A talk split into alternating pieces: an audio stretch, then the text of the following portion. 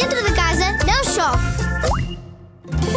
Vamos fazer uma obra de arte. Desenha uma cabeça numa folha de papel e dobra, de maneira a que a tua irmã ou irmão não consiga ver o desenho todo, só a parte da garganta. A tua irmã ou irmão vai agora desenhar um tronco e depois dobrar a folha de maneira a que o teu amigo só consiga ver a parte de baixo do tronco, para lhe poder desenhar as pernas e os pés. Assim que tiverem acabado o desenho, façam mais e depois escolham qual deles é o vosso preferido. Este é giro para fazermos criaturas mais estranhas.